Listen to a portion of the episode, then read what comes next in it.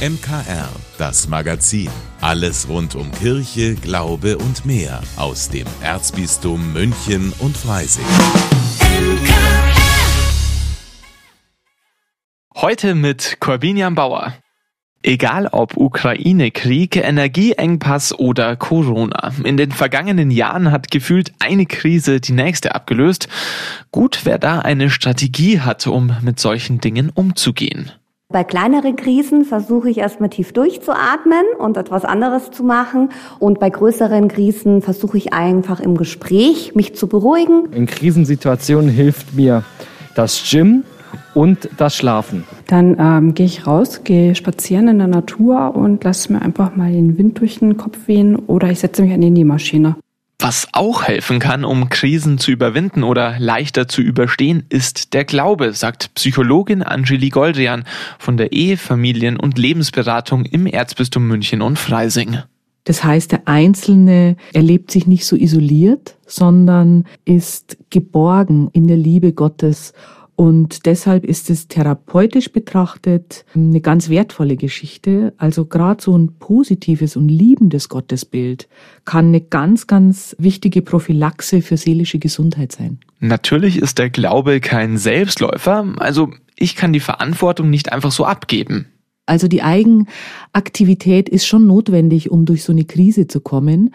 Aber man kann, ich möchte fast sagen, mit einem starken Partner oder mit einer starken spirituellen Partnerin an der Seite, also mit Gott im Hintergrund, einfach leichter durch diese Krise schreiten. Und bei der Krisenbewältigung hilft vielen auch zu beten. Die Erfahrung hat Angelique Goldern auch in ihrer Beratung schon gemacht es ist definitiv etwas, was die meisten von uns beruhigt. Das heißt, wir haben über das Gebet, über die Meditation einen Einfluss, auch unseren Körper in eine andere Schwingung zu versetzen, in einen anderen Zustand zu versetzen.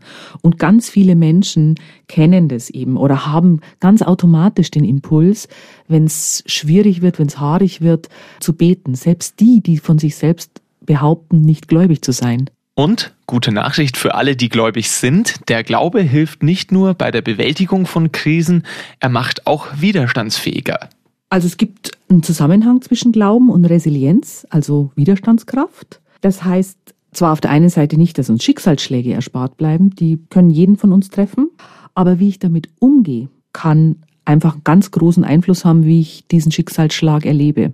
Also wie sehr ich darunter leide. Übrigens gibt es auch viele Studien, die zeigen, dass uns der Glaube hilft und dass gläubige Menschen mitunter auch glücklicher sind. Und wer doch mal Hilfe braucht, die gibt's bei Angelique Goldrian und ihrem Team von der Ehefamilien- und Lebensberatung vom Erzbistum München und Freising.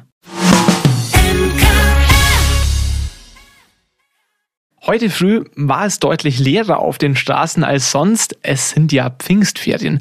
Schön für Familien, wenn die Eltern sich Urlaub nehmen können. Für viele Mütter aber auch ein Grund, doch nur Teilzeit zu arbeiten, weil die Kinderbetreuung fehlt. Das heißt, arbeiten tun sie ja immer, aber eben viel zu oft, ohne dafür Geld aufs Konto zu bekommen. Das hat natürlich Auswirkungen und meine Kollegin Gabi Hafner hat in ihrer Sendung Einfach Leben eine Frau eingeladen, die weiß, wie Familienfrauen mehr für ihre finanzielle Vorsorge und Unabhängigkeit tun können. Hallo Gabi, sind Frauen mit Familie denn finanziell so viel schlechter gestellt? Ja, Corbinian, das ist gut belegt mit Zahlen und es gibt viele Gründe. Die erklärt Birgit Happel bei Einfach Leben. Sie ist Soziologin und Expertin für Finanzbildung, aber eben auch Mutter und sie hat ihre eigene Mutter jahrelang gepflegt. Da musste sie schon auch zusehen, dass sie auch noch Geld verdient und ihre Zeit nicht nur in die Sorgearbeit steckt. Und das ist ganz typisch, denn im Durchschnitt leisten Frauen in Deutschland zu zwei Dritteln unbezahlte Arbeit, meist in der Familie und nur zu einem Drittel bezahlte Arbeit. Und da fehlt dann ja auch was bei der Rente, oder? Ja, genau. Das passiert ziemlich schnell, weiß Birgit Happel. Insofern ist das Thema natürlich sehr drängend, weil wenn auf der einen Seite von der Erwerbsbiografie her die Rentenpunkte nicht gut aufgebaut werden können, aber dann auch für die private Altersvorsorge zu wenig Geld da ist, dann kommen wir eben in diese Altersarmutsschiene. Wie wirkt sich das auch schon vor der Rente aus, wenn Familienfrauen so viel weniger verdienen? Ja, es ist laut Befragungen so, dass nur jede zweite Frau ihren Lebensunterhalt überhaupt selbst sichern kann. Bis zu 75 Prozent sagten, es fehlt ihnen das Geld, um Vorsorge für sich zu treffen, zum Beispiel fürs Alter. Das bedeutet, das Armutsrisiko ist sofort da, wenn der Partner zum Beispiel stirbt oder sich trennt. Wie können Frauen gegensteuern? Er sich unbedingt um ihre Finanzen mehr kümmern und zwar möglichst früh, rät Birgit Happel am besten schon vor der Familiengründungsphase auch anfangen, investieren zu lernen, damit ich dann zumindest schon mal ein finanzielles Polster mir aufgebaut habe. Für Zeiten, in denen unbezahlte Arbeit übernommen wird, auch eine Abhängigkeit entstehen kann. Wie groß ist denn die Einkommenslücke bei Frauen, die viel Familienarbeit übernehmen? Birgit Happel kennt da einschlägige Studien und sie nennt die Zahl 64 Prozent. Das ist, was eine Frau mit drei Kindern übers Leben gesehen weniger verdient als eine Frau ohne Familie. Birgit Happel begleitet viele Wiedereinsteigerinnen und da sind die Erfahrungen im Job auch oft nicht gut. Und deswegen ist es eine faire Möglichkeit, wenn der Partner mit dem höheren Einkommen einen Ausgleich leistet versuchen, die unbezahlte Arbeit gegenseitig auszugleichen, also durch zum Beispiel Kompensationszahlungen oder dass ähm, Sparpläne auch weiter bespart werden, weil leider ist es ja manchmal so, dass die Frauen dann, wenn sie in die Elternzeit gehen, sogar ihre eigenen Sparpläne dann ruhen lassen oder im schlimmsten Fall sogar kündigen. Nachdenken über das eigene Geld und in der Partnerschaft über Geld reden ist viel wichtiger, als man denkt, findet Birgit Happel. Ist halt nicht so romantisch. Da ist die andere Ansicht, denn es geht beim Geld ja auch um gemeinsame Pläne und Träume. Also ich finde, es kann auch sehr schön sein, dann eben über die gemeinsamen Pläne zu sprechen oder dann halt auch die individuellen Pläne und Träume und dann zu gucken, ja, wie kommen wir da zusammen und wie können wir unser Leben eben gut miteinander gestalten und aufbauen. Ja, und ja gut, da klingt es natürlich besser, sich abzusichern und dann auch Träume verwirklichen zu können. Die Tipps von Finanzexpertin Birgit Happel dazu, wie Frauen sich besser ums eigene Geld kümmern können und was die Partner beitragen können, die hören Sie in der neuen Ausgabe von Einfach Leben heute Abend um 19 Uhr bei uns im MKR und als Podcast finden Sie Einfach Leben natürlich auch überall, wo es Podcasts gibt. Pilgern, das ist gerade besonders beliebt. Das zeigen zum Beispiel die Zahlen vom Jakobsweg in Spanien. Hier wurde schon Anfang des Monats die 80.000er Marke an Pilgern geknackt und die erreicht man normalerweise erst Ende Mai, Anfang Juni. Da ist also nach der Pandemie wieder ganz schön viel los. Dabei muss man aber gar nicht nach Spanien reisen, um auf dem Jakobsweg zu pilgern. Bei mir ist jetzt mein Kollege Joachim Burkhardt, der auch schon den Jakobsweg hier bei uns quasi vor der Haustür gelaufen ist. Servus Joachim. Verrat uns doch mal, der Jakobsweg hier bei uns vor der Haustür. Wie muss ich mir das vorstellen? Ja, es wird ja immer wieder gefragt, wo beginnt eigentlich der Jakobsweg? Äh, das ist schon mal gar nicht so leicht zu beantworten, denn es gibt in ganz Europa viele offizielle Anfänge. Man kann das Ganze aber noch weiter treiben und sagen, der Jakobsweg, der fängt bei deiner Haustür an. Okay, ein bisschen exakter, was heißt es? Er fängt vor meiner Haustüre an? Der Jakobsweg beginnt für dich dort, wo du dich entscheidest, loszugehen und zu pilgern. Und das ist eigentlich eine Kopfsache. Beim Pilgern geht es nicht so sehr darum, eine bestimmte Strecke zwischen A und B zurückzulegen, sondern es kommt mehr auf die Einstellung, auf das Gefühl an und das sollte idealerweise eigentlich schon an der eigenen Haustür beginnen. Wenn man hier bei uns in München an der Isar entlang läuft, da sieht man hin und wieder auch so ein Schild mit einer Muschel. Das hat auch mit Jakobsweg zu tun, oder? Ganz genau, das ist die gelbe Muschel auf blauem Grund. Die Muschel steht für den Jakobsweg, das ist ein Symbol des heiligen Jakobus.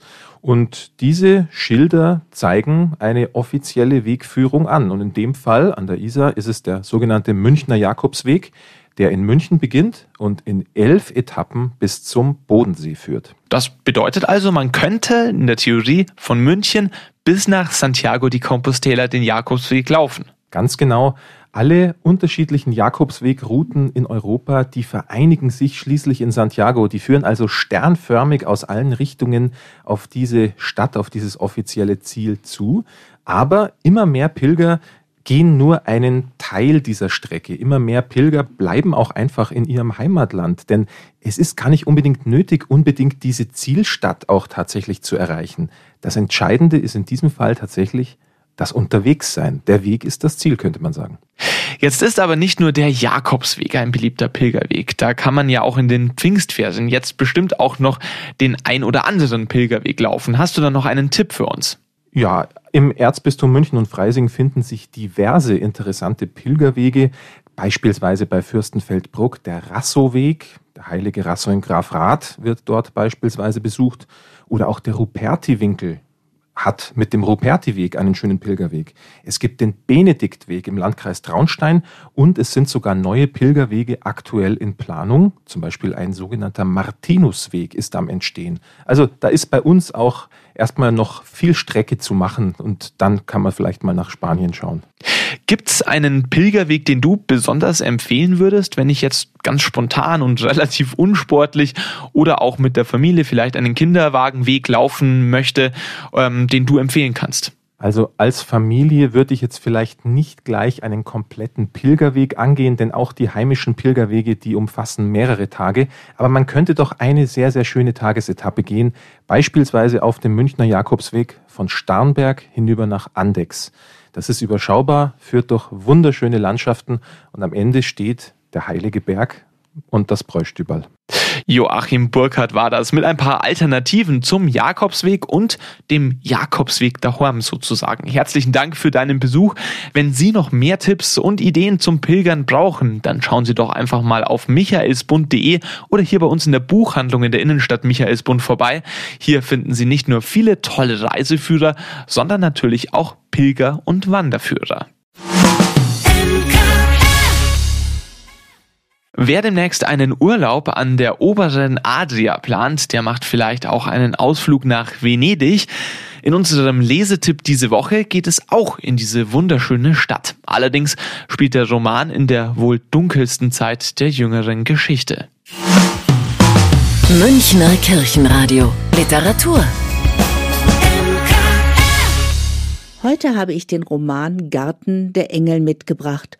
Und obwohl dieser Titel und der Schauplatz Venedig romantisch klingen, schreibt der englische Autor David Hewson über ein düsteres Kapitel in der Geschichte der italienischen Lagunenstadt. Die nur bei niedrigem Wasserstand vollständig sichtbare Bronzefigur einer gefesselten, an Land gespülten Frau hat Hewson zu seinem Roman inspiriert – mit diesem eindrucksvollen Denkmal wird an die italienischen Frauen und Männer erinnert, die im Zweiten Weltkrieg als Partisanen gegen die Nazi-Besatzer und die schwarzen Brigaden Mussolinis kämpften und dabei ihre Leben verloren. Sie standen Vorbild für einige der wichtigsten Personen in diesem Buch, obwohl die Hauptfigur ein eher stiller, aber nicht weniger mutiger Mensch ist der 18-jährige Seidenweber Paolo Uccello, den das Schicksal mit einer lebensgefährlichen Gewissensprüfung herausfordert. Die Handlung Venedig im November 1943. Im Süden Italiens ist der Krieg nach dem Waffenstillstand mit den Alliierten so gut wie vorbei, doch im Norden halten der gestürzte, aber von Hitler protegierte Mussolini und seine schwarzen Brigaden die Fäden weiterhin in der Hand. Venedig, das laut alliierter Vereinbarung nicht bombardiert werden darf, hat sich zu einer friedlichen Oase, einem Touristenmagneten mitten im Krieg entwickelt. Friedlich allerdings nur für die deutschen Besatzer, die sich hier auf geradezu makabre Art und Weise gut gehen lassen. Wer von den Venezianern keinen Ärger will, verhält sich ruhig.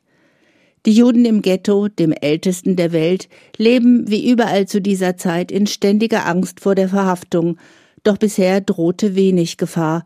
Das ändert sich, als Mussolini sie zu Ausländern und Staatsfeinden erklärt und sie der Verfolgung durch die Nazis preisgibt.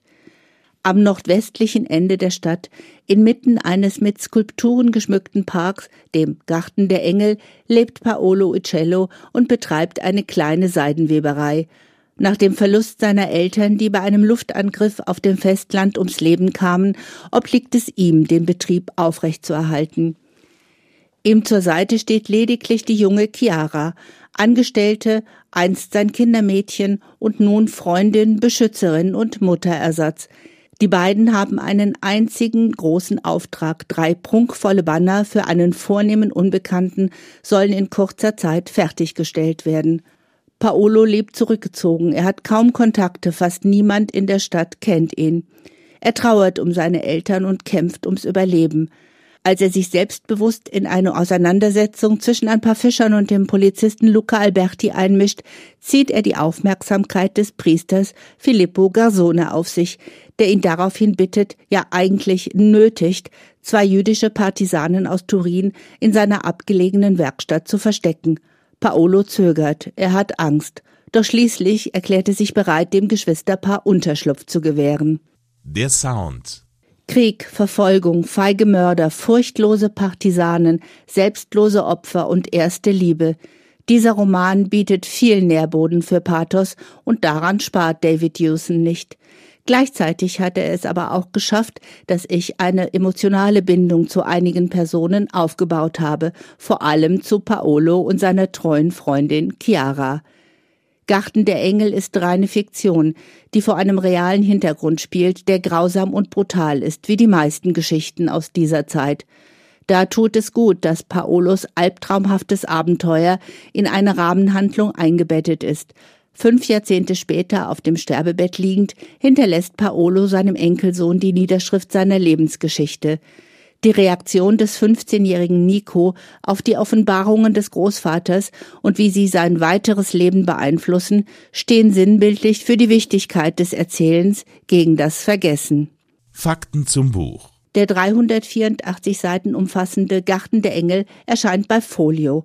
Zum Preis von 27 Euro können Sie den Roman Garten der Engel in der Buchhandlung Michaelsbund in München kaufen oder online bestellen auf michaelsbund.de. Das war ein Buch, der Lesetipp hier bei uns im MKR und den Podcast in voller Länge. Ein Buch, den können Sie sich natürlich auch noch einmal anhören auf münchner-kirchenradio.de oder Sie abonnieren ihn überall, wo es Podcasts gibt. Vielen Dank, dass Sie sich unseren Podcast MKR, das Magazin des Münchner Kirchenradios, angehört haben. Wir freuen uns, wenn Sie unseren Podcast abonnieren und in der Podcast-App Ihrer Wahl bewerten. Am liebsten natürlich mit fünf Sternen. Wir haben auch noch viele andere schöne Podcasts. Diese finden Sie unter münchnerkirchenradio.de und überall, wo es Podcasts gibt. MKR, wir machen Ihren Podcast. MKR, mehr Tiefgang für den Süden.